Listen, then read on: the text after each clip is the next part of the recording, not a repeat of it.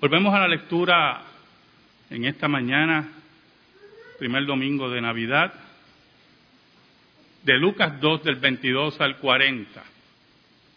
La contestación a nuestras oraciones están bajo el control de Dios.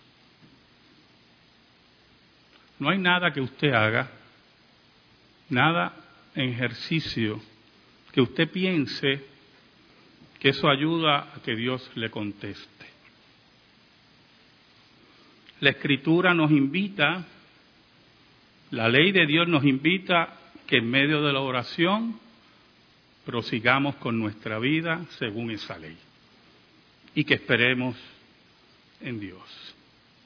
Uno de los grandes ejemplos bíblicos es Ana, mujer estéril, en un matrimonio polígamo, torturada por su competencia en la vida marital,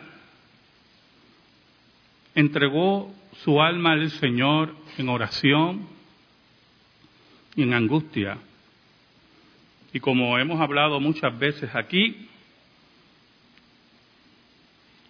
Dios le contesta su oración, pero ella antes de la contestación de la oración, prosiguió con su vida normal, con su marido, independientemente de lo que hacía la arpía que tenía al lado, ella prosiguió sirviendo al Señor, esperando la contestación del Señor, sea cual sea. Ella le hizo una promesa al Señor, una promesa que considero una de las más de entrega, de más entrega que he visto en la escritura, porque era una mujer estéril y estaba dispuesta a entregar ese único hijo que Dios le diera al servicio a Dios. Dios tiene muchas formas de contestar la oración, pero es el que controla cómo contestar la oración. Oramos. Te damos gracias, Señor, en esta hora por todas tus bendiciones. Yo te pido, Señor, perdón por mis pecados y mis rebeliones. Y te pido que me escondas bajo la sombra de la cruz para que tú seas proclamado. Llega al corazón de tu pueblo. Ayúdanos en este año que se acerca en forma acelerada, que seamos mejores cristianos, mejores hombres y mujeres para nuestro país. Sé glorificado en la vida de tu iglesia y ayúdanos a que tu palabra sea sembrada en el corazón de tu pueblo. Por Cristo Jesús. Amén y amén. El versículo 22 nos dice, y cuando se cumplieron los días de la purificación de ellos conforme a la ley de Moisés, le trajeron a Jerusalén para presentarle al Señor. María y José, independientemente de los increíbles hechos que vimos en nuestro servicio de Navidad, siguieron su vida normal y cumpliendo la ley de Dios. No estaban posiblemente arrebatados por lo que había ocurrido. Habían pasado ya los 40 días de María. La ley decía que una mujer después que daba luz tenía que esperar 40 días para presentar sacrificio para purificación. Ya había pasado la circuncisión de Cristo. Ellos siguieron su vida normal. Y posiblemente, y no lo dudo, porque no eran autómatas, no eran eh, personas sin raciocinio, en expectativa, pero sin cambiar su forma de vida. Ahora, el versículo 23 nos habla de la primogenitura. Cristo era no solamente el unigénito del Padre, sino el primogénito de María y José. Y era llamado santo según la ley de Moisés en el concepto de la primogenitura. Por eso es que viene esa tradición, ¿verdad? De que muchos quieren, un gran por ciento, que el primogénito sea varón. Yo quería que mi primogénito fuera varón. Bueno, ya le tenía nombre. Ya estábamos convencidos que iba a ser varón. Hasta mi esposa cayó en esa trampa. Y, también estaba con todas esas supersticiones, ¿verdad? Que tenía la, la pipa picúa y todas esas estupideces que uno se lo cree cuando uno quiere que sea varón. Y cuando mi esposa pare, ya me cuenta, ya estaba en el hospital pariendo, en ese tiempo no permitían que uno estuviera con ella. Una enfermera la conocía, porque fue en Carolina, ella se crió en Carolina, y le dice, Diana, es nena. Y ella así, toda moribunda, así en la cama, en la camilla dijo, pobre Carlos.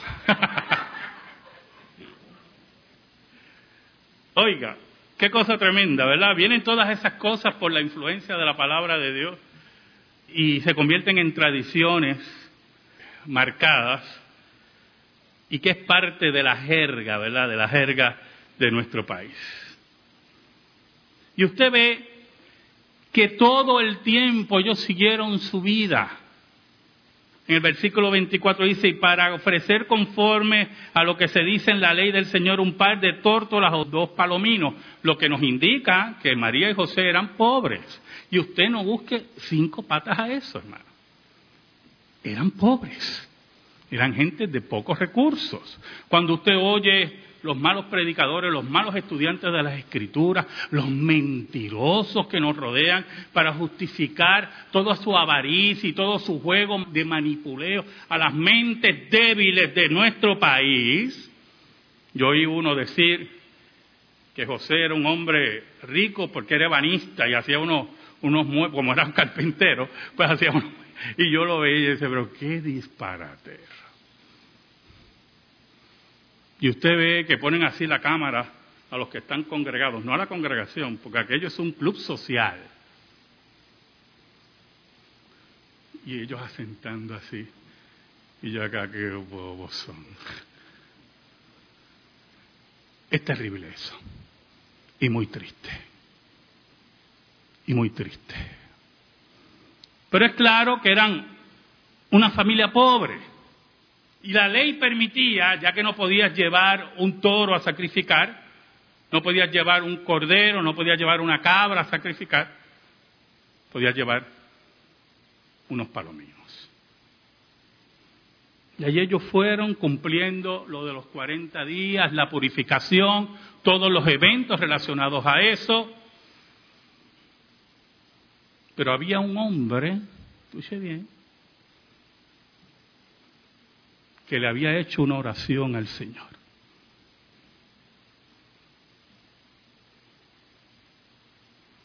Y esa oración se la había confirmado por revelación especial o por visión o audiblemente. Todo indica que cuando nuevamente se abrió el canon, este hombre de mayor edad recibe la revelación. Y Dios estaba dispuesto a contestarle su oración. Ahora, mire qué interesante. Mire cómo dice el versículo 25. Y aquí había en Jerusalén un hombre llamado Simeón, y este hombre justo y piadoso esperaba la consolación de Israel, y el Espíritu Santo estaba sobre él. Era un hombre entregado a Dios. Era un hombre que creía en la revelación de la Escritura, porque hablaba que esperaba la consolación de Israel, que era un título para el Mesías. El Mesías era llamado la consolación de Israel. Cuando nosotros abrazamos a Cristo por el poder del Espíritu Santo como nuestro Salvador, nosotros abrazamos la consolación de Israel. ¿Y usted sabe lo que es consolación? Eso ha perdido sentido, esa palabra consolación. Cuando usted oye, se le dio un premio de consolación, pierde el sentido, ¿verdad? Pues, pobre muchacho, vamos a darle una medallita. O mire, yo me acuerdo que cuando yo jugaba pequeñas ligas era malísimo. Malo, malo, malo. Mire, me era un out vestido de pelotero. Era malo, malo. Y yo me acuerdo que al final de las pequeñas ligas, es que esto es tan gracioso, a todo el mundo le daban trofeos, aún a, los que eran malos. Y yo con mi trofeito de participación en pequeñas ligas. Eso no sirve porque pierde el sentido del concepto de consolación. La tristeza profunda, el pecado del hombre, la quiebra moral de Israel iba a ser solucionada por la consolación de Dios, que era el Mesías. El consuelo de Dios siempre es perfecto. El consuelo de Dios nunca defrauda. El consuelo de Dios viene a resolver el problema. Principalmente lo vemos en la relación con nuestros hijos. Cuando nuestros hijos están en problemas y dejan un poquito el orgullo al lado y van a sus padres para ver cómo le pueden ayudar a resolver el problema, ellos esperan de sus padres el consuelo y la solución a su problema. Los padres irresponsables posiblemente respalden actitudes equivocadas. Pero los padres responsables son aquellos que darán consuelo y solución aunque duela porque buscan formar el carácter de sus hijos. Porque no quieren entre sus hijos que se conviertan en criminales. Y eso es lo que pasa en Puerto Rico, que los consuelos que dan los padres es tapar los pecados de sus hijos y sus crímenes y sus errores terribles y no los confrontan con la disciplina, que ahí está el verdadero consuelo.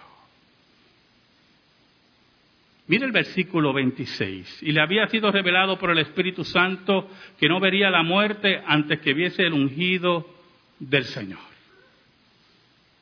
Era un hombre ya mayor. Pero Dios le había dicho que iba a ver al ungido. Esto nos habla de algo muy importante, hermano. Nosotros como creyentes tenemos que dejar a un lado la inmediatez. Le pedimos al Señor algo y lo quiero ahora. Oramos al Señor y lo quiero inmediatamente y no sabemos esperar. Yo sé que esperar es muy difícil. Yo no le voy a decir que yo he estado todo el tiempo en mi casa, Señor, te pedí esto y cuando tú quieras. No, yo lo digo con la boca pero dentro de mí empieza una desesperación. Porque creemos que nuestro tiempo es el correcto. Y no sabemos que es el tiempo del Señor. Cuando Dios anunció la llegada de un Mesías en Génesis, pasó cuatro mil años antes que Cristo apareciera. Y se hablaba de la promesa y surgían los profetas y pasaba el tiempo y no se veía el Mesías y empezaron las confusiones. Antes que Cristo surgiera, surgieron otros Mesías, personas que se llamaban el Cristo, ¿yo? Y Gamaliel en Hechos de los Apóstoles menciona algunos que se consideraron Mesías y terminaron muertos y desaparecidos en la historia. Eso siempre será así, hermano. Lo mismo ocurre con la segunda venida de Cristo. Hablamos de la segunda venida de Cristo y surgen todos esos falsos Cristos que se llaman Cristo, que se llaman señores de la segunda venida, y todos se mueren y se pudren. Porque la Biblia es clara cómo va a ser la segunda venida del Señor.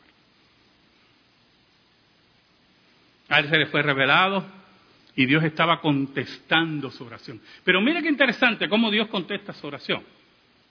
Mira el versículo 27. Y movido por el Espíritu vino al templo. Mira qué interesante. Él siguió qué? Su vida normal. Ese día Dios había decidido contestarle la oración. Y para eso utilizó la vida normal de este hombre y movido por el Espíritu vino al templo y cuando los padres del niño Jesús lo trajeron al templo para hacer por, por él conforme al rito de la ley, él le tomó en sus brazos y bendijo a Dios diciendo, mire qué interesante. Mucha gente pensaba, y todavía se cree, algunos, que Simeón era un tipo de sacerdote. Pero la escritura no lo dice. Creo que es una conclusión bastante peregrina y atrevida, ver más allá del texto. Pero era un hombre movido por el Espíritu de Dios. Y ocurrió algo en él que la Escritura no explica, que tuvo la convicción que el niño que tenía María y José era el Mesías.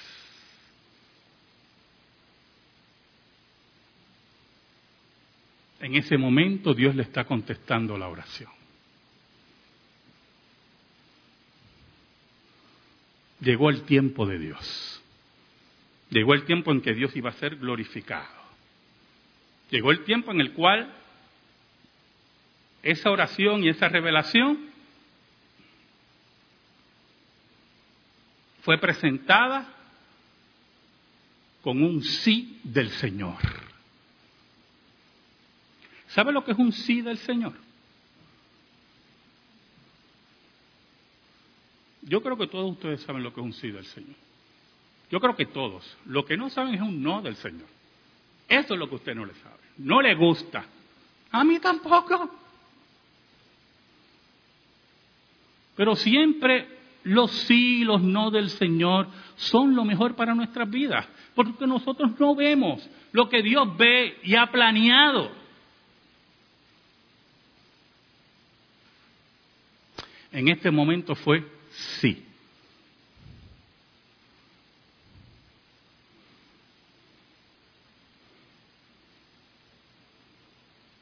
¿Sabe? Los ancianos en Israel eran muy venerados y respetados. Y en la tradición cristiana, la tradición cristiana recoge eso, y en las sociedades paganas, Puerto Rico y Estados Unidos. Los ancianos cuando ya eran molestos, algunos eran abandonados en los bosques, ancianos, algunos no se le alimentaba para que murieran de hambre. En la, en la sociedad japonesa antigua se veneraba, yo oigo unas cosas, ¿verdad? Se veneraba a los ancianos a tal punto que cuando morían todavía seguía el culto a los muertos. De ahí viene el chintoísmo. Es parte integral del chintoísmo, que es la religión del Japón, lo cual está muy unido a la cultura lo cual es un problema para los misioneros, porque cuando usted ataca el chintoísmo, ataca la cultura.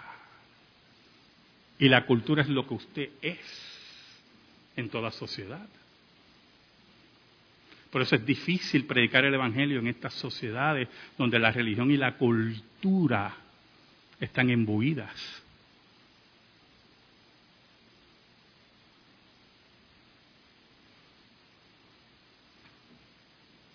Pero el paganismo posteriormente consideraba misericordioso, ya que el anciano pues no puede comer mucho, está ahí como en forma fetal, vamos a llevarlo a un sitio y allí muere tranquilo, sin cuidados médicos.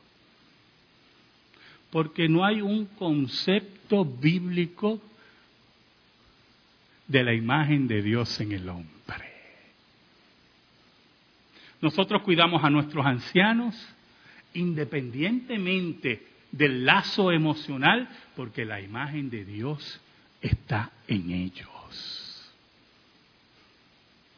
Cuando alguien atenta contra la vida de un ser humano, sea niño, mujer, hombre o anciano o anciana, atenta contra la imagen de Dios en ese ser humano. Y un día va a dar cuentas por eso. Por lo tanto, en la sociedad judía, la sociedad de Israel, que creía en la escritura y que su cultura se había imbuido en la escritura, sabía la importancia del ser humano, del anciano, que la imagen de Dios estaba en él.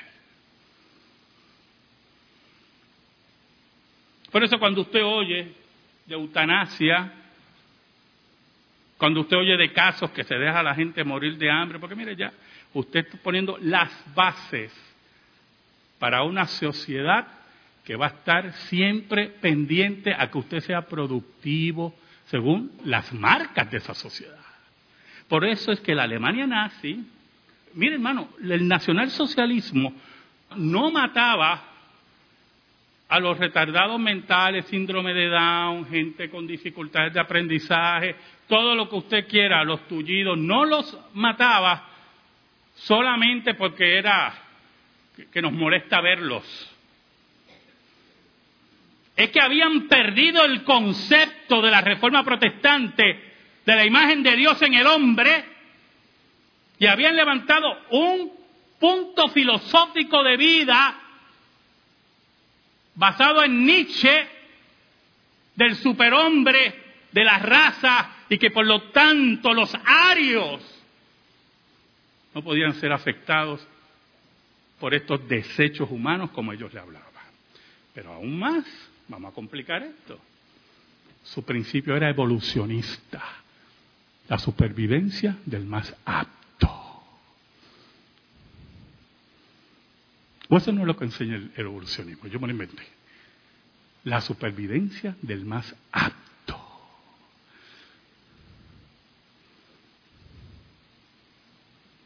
Eso es lo que ustedes no entienden y muchos de nosotros no entendemos. Cuando usted oye de eutanasia y todo ese discurso liberal, cuando oímos del aborto y todo ese discurso liberal,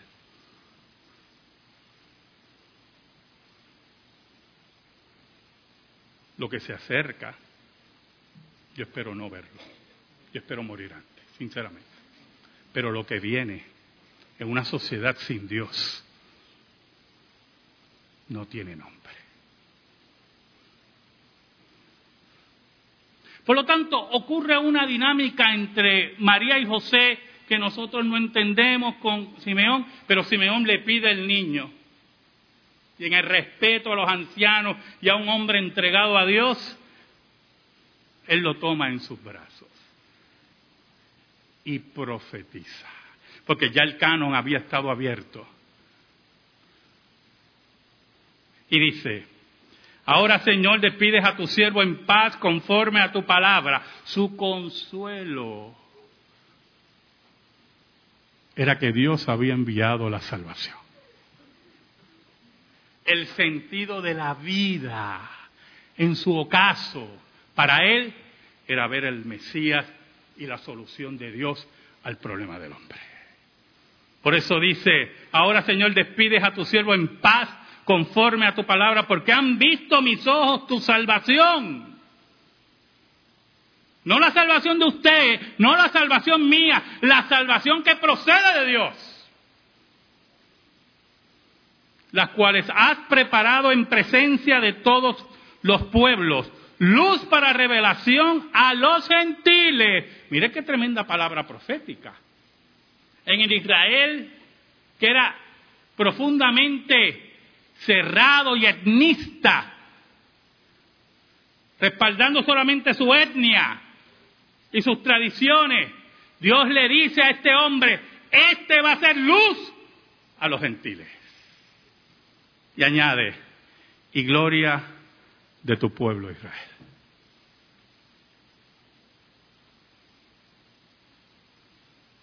En ese momento recibió la contestación a su oración. En ese momento sintió y expresó que la razón de su vida había llegado.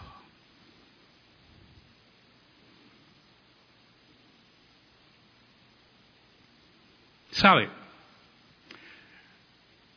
El versículo 33 dice, y José y su madre estaban maravillados de todo lo que se decía de él.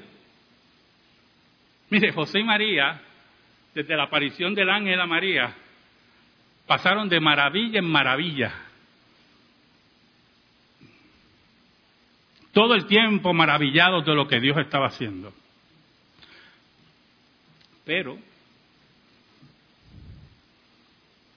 firmes en la ley de Dios, y haciendo su trabajo como tenía que hacer.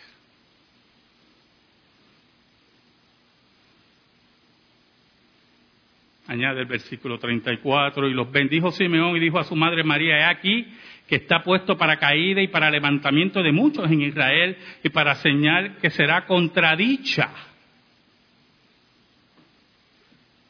Entonces se dirige a la madre y le dice algo que hablamos en el culto de Navidad. Señal.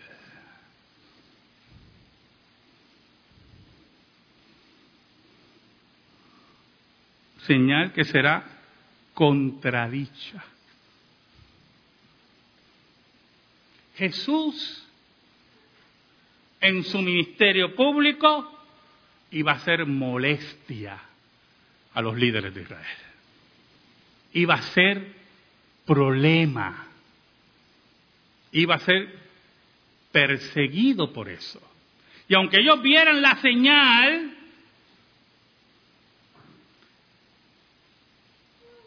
como resucitar un muerto después de cuatro días, no la iban a ver, iban a contradecir. Y como no podían manejar la señal, escuche bien, se decidió asesinarlo.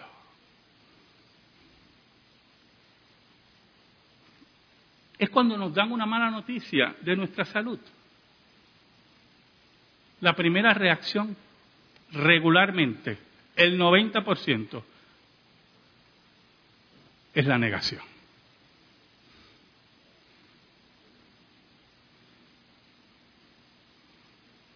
Y aunque nos hablan de las señales, lo que pasa es que tienes esto, y, y este dolor que estaba sintiendo es esto, y por eso es que tú no podías levantar. No, usted no le importan las señales. Y contradice las señales. En una ocasión yo visité a una mujer en hospicio con cáncer de seno ya desahuciada. Y ella se la había metido en la cabeza y había otra que la ayudaba en esa locura. Gente que no deben estar al lado de los enfermos. Que ella estaba mejorando. Y en una me levanta el brazo y mire, mire, hasta estoy engordando. Lo tenía hinchado por el cáncer. Pero ella decía que estaba engordando. Le toma una señal y la tergiversa y la confunde. Como creyentes nunca podemos tergiversar las señales. Eso fue lo que hizo Israel y los líderes religiosos. Y cuando no pudieron manejar la señal, la asesinaron. Le dice Simeón a María, y una espada traspasará tu misma alma para que sean revelados los pensamientos de muchos corazones. María iba a ser testigo del abuso contra Jesús del asesinato contra Jesús y ver a su único hijo o su primer hijo, su primogénito, muriendo como un criminal y desangrándose.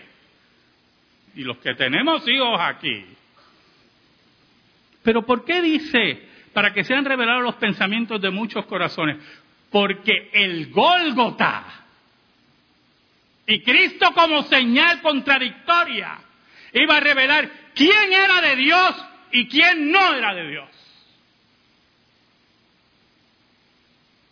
Porque el que ama padre, madre, familia, hijos, más que yo, no es digno de mí, decía Jesús.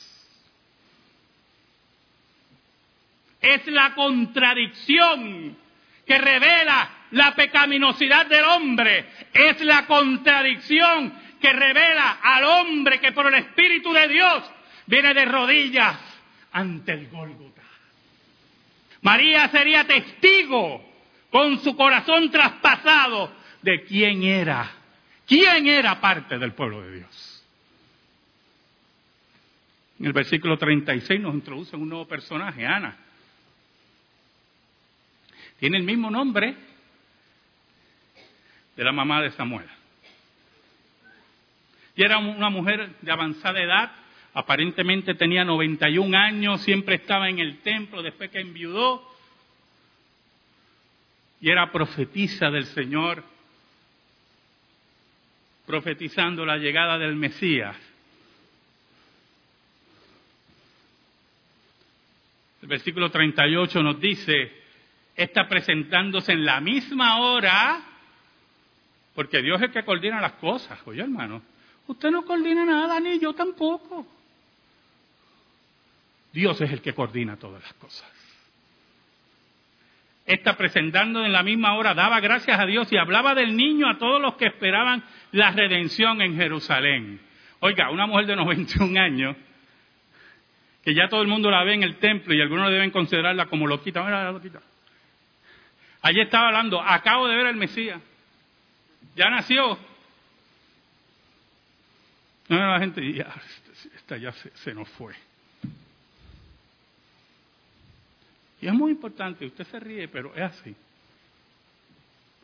Porque usted va a ver que cuando los magos después preguntaron, o cuando los magos preguntaron, ¿dónde iban a ser el niño? Los doctores de la ley le contestaron en Belén y nadie fue corriendo a Belén con los magos. No le importaba, hermano. No creían en la escritura. Por eso una que diga, he visto al niño, he visto al Mesías, todo el mundo, diablo está. Aquí no hay forma de encerrarla, así que véala ahí. Pero era la profeta de Dios. En el versículo 39 y 40, o sea, algo muy importante la importancia de cómo Dios contesta las oraciones. Dice, después de haber cumplido con todos los prescritos en la ley del Señor, volvieron a Galilea, a su ciudad de, Nazaret. Y el niño crecía y se fortalecía y se llenaba de sabiduría y la gracia de Dios era sobre él. ¿Qué hicieron María y José? Después de haber recibido todos estos mensajes, no se fueron a una esquina bueno, este es el Mesías, ponga su ofrenda ahí, este es el Mesías, porque hay que cuidarlo, el Mesías, necesita pañales, necesita, pongan ahí la ofrenda. Nada de eso, hermano. Como hacen los buscones de ahora. Ellos siguieron su vida consagrada al Señor, cuidando al Maestro. Y en ese misterio de la encarnación, Jesús, el creador de todo, crecía, se fortalecía y se llenaba de sabiduría. Y usted preguntará, el que lo sabe todo y lo creó todo, se llenaba de sabiduría. Y aunque en teología sistemática tenemos una contestación para eso, y si quieres saber la matriculez en el seminario,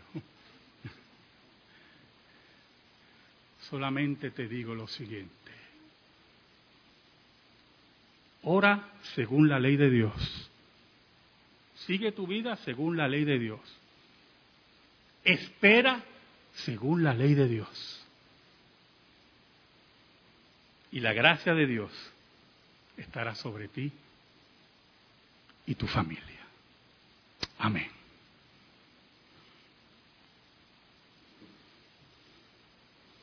Gracias te damos, Señor, por tu palabra. Y te pedimos, Señor, en el nombre de Jesús, que esa palabra sea sembrada en nuestra vida y en nuestro corazón. Amén. Estamos en silencio, hermano.